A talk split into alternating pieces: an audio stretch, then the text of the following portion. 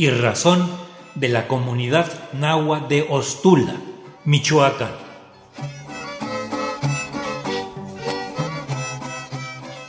En la costa michoacana, ya en los límites con el estado de Colima, se encuentra la comunidad nahua de Ostula. Luchan por su territorio ambicionado por los poderosos. Después de muchísimo tiempo, cansados de tanto trámite, promesas y engaños para lograr el reconocimiento de sus tierras, en 2009 tomaron posesión de ellas. Fue cuando aumentaron las agresiones, con un saldo terrible de 35 comuneros asesinados y 5 desaparecidos, incluyendo al presidente del Comisariado de Bienes Comunales, Francisco de Asís Manuel. En los últimos tiempos han logrado tener paz, pues sobreponiéndose al dolor de los compañeros asesinados, se han organizado, teniendo a la Asamblea Comunitaria como mayor órgano de decisión y formando un Consejo Comunal y una Guardia Comunal que los protege. El caso es complejo y de gran importancia. Necesita resolverse, que se haga justicia para que la paz sea duradera y los habitantes de ese territorio puedan desarrollar su vida en forma digna y sin amenazas. Solicitaron a la Suprema Corte de Justicia que atrajera el caso, y los ministros optaron por una resolución que perjudica la situación en lugar de arreglarla se negaron. Para poder analizar y conocer el caso, hemos solicitado a Carlos González, abogado de la comunidad que atiende este y otros casos de comunidades pertenecientes al Congreso Nacional Indígena, el CNI, nos brinde un panorama de cómo es que la justicia no llega para los comuneros de Ostula, Michoacán.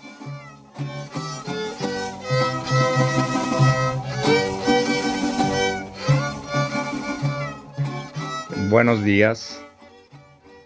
Me presento Carlos González García, abogado de la comunidad indígena de Santa María Ostula y quisiera explicar un poco cómo está este problema tan añejo y tan agudo eh, que sostiene esta comunidad eh, eh, por sus tierras comunales.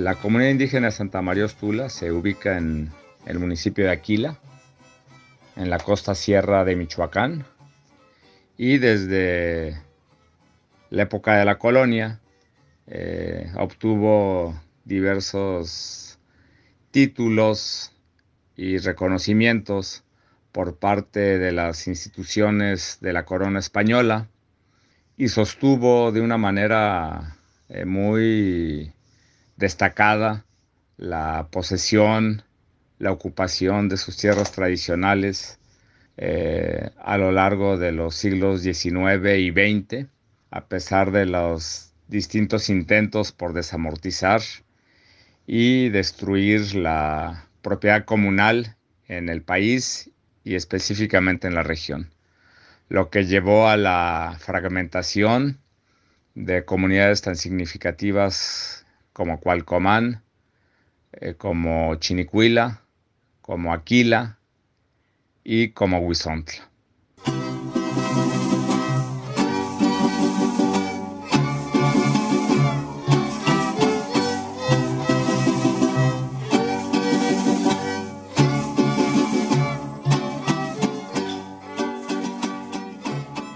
En el siglo XX, eh, la comunidad de Santa María Ostula eh, inició un dilatado trámite para que le fueran confirmadas y tituladas sus tierras comunales.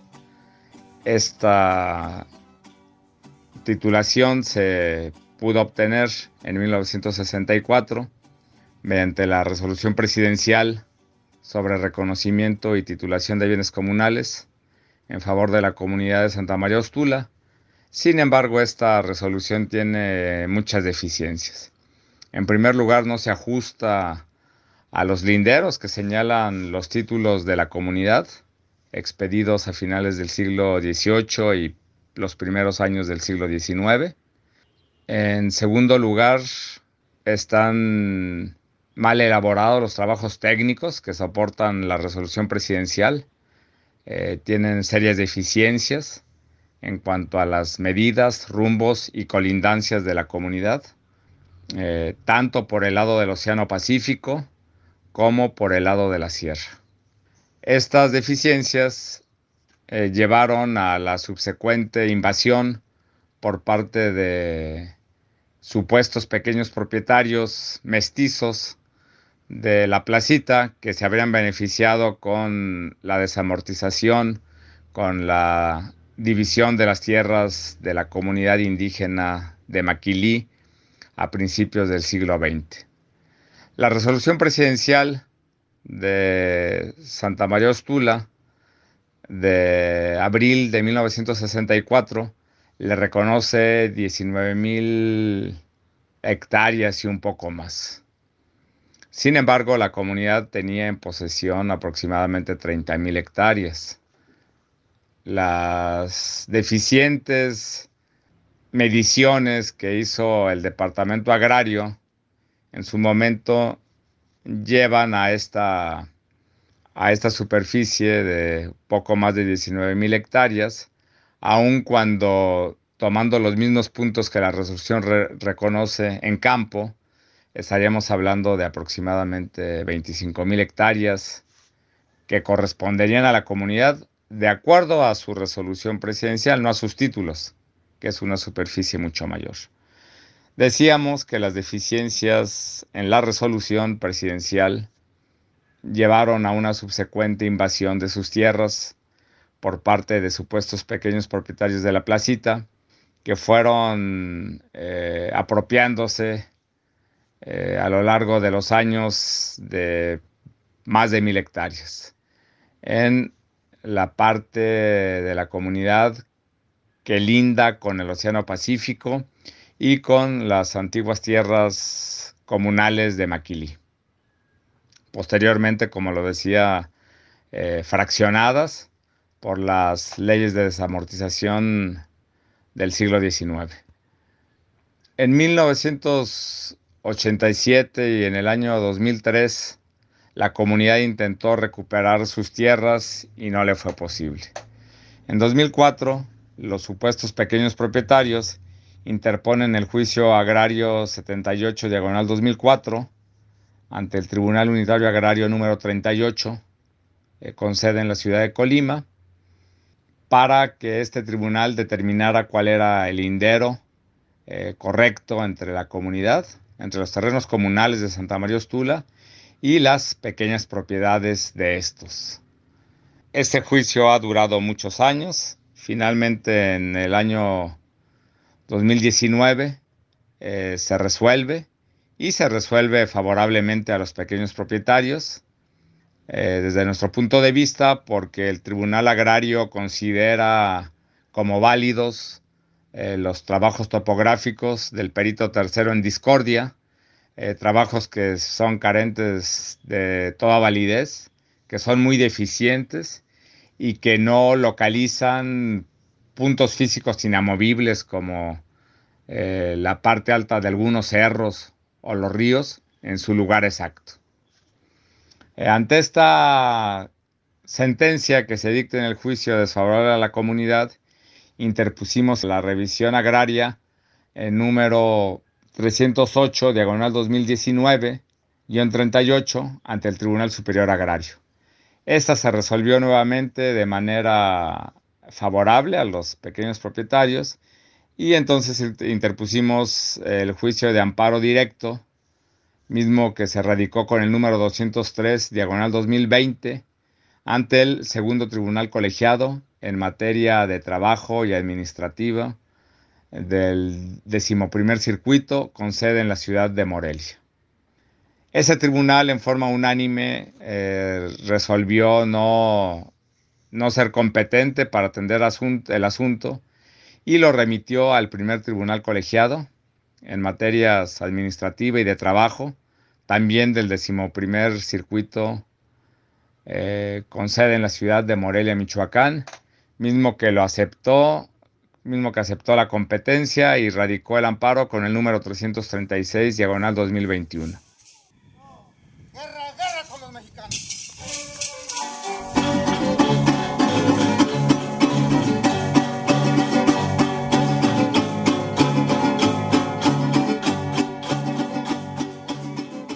Ahora bien, eh, detrás de este juicio hay todo un conflicto social enorme. La comunidad en el año 2009 se organizó y fue a recuperar las tierras que le corresponden de acuerdo a la resolución presidencial. Tomó posesión plena de estas tierras y esto provocó que en los subsecuentes años eh, fueran asesinados 35 comuneros y desaparecidos 5 más incluido de una manera prominente el presidente del Comisariado de Bienes Comunales, Francisco de Asís Manuel. El conflicto agrario del que estoy hablando pues ha generado mucha discordia y, y una confrontación y unas violencias sin precedentes en la región. Es por esa razón que nosotros le solicitamos a la Suprema Corte de Justicia de la Nación que en ejercicio de la facultad de atracción que le otorgan los artículos 107 de la Constitución y 40 de la Ley Agraria, atrajera el amparo directo al que me estaba refiriendo hace un momento, por tratarse de un asunto trascendente y de mucha gravedad para la región y para el país. Sin embargo, el 8 de septiembre del año 2021, en forma unánime, los ministros que integran la segunda sala de esta corte eh, resolvieron en una sesión privada, no pública, desechar por improcedente esta solicitud que presentamos por no ser la comunidad parte legitimada. Esto lo hicieron sin fundar ni motivar el por qué no era trascendente el asunto, que es lo que hubiera sido importante que determinaran, no tanto si la comunidad estaba o no legitimada, porque efectivamente la Constitución le otorga a la Corte eh, de manera exclusiva eh, la facultad de atracción de amparos directos que sean del conocimiento de los tribunales colegiados. Sin embargo, se trata de un asunto grave, de un asunto público que trasciende a, a la nación entera y que está en, los ojos de la opinión pública. Entonces creemos que es bastante deleznable el hecho de que este alto tribunal, que además eh, recibe cuantiosos recursos por parte de los contribuyentes para atender los reclamos de justicia de la sociedad, haya decidido de esta manera tan grosera eh, no atender este asunto. Repito, lo hizo en una sesión privada, de manera secreta. No se nos notificó en ningún momento lo que había resuelto. Y no, no argumentó. No argumentó por qué no, no atendía el asunto, más allá de decir que no éramos parte legitimada. Entonces queremos que, que la Corte esté eludiendo su responsabilidad como garante de la legalidad y de la constitucionalidad en este país. Se trata de los ministros Yasmín Esquivel Moza, presidenta de la segunda sala, Javier Lainez Potisek, Luis María Aguilar Mora, José Fernando Franco González Salas y Alberto Pérez Dayán, que en forma unánime resolvieron esto. Muchas gracias. Es lo que quería comentar.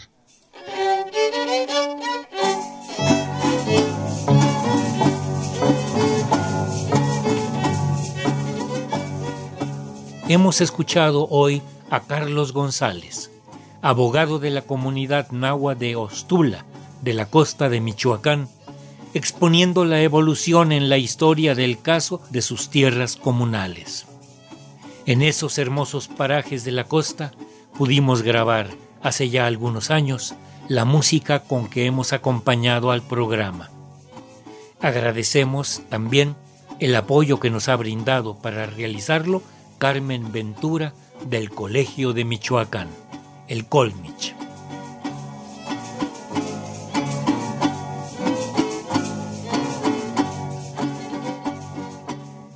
Raíz y Razón, con investigación y reportajes de Gabriela Aguilar Gutiérrez. Una serie a cargo de un servidor, Ricardo Montejano del Valle.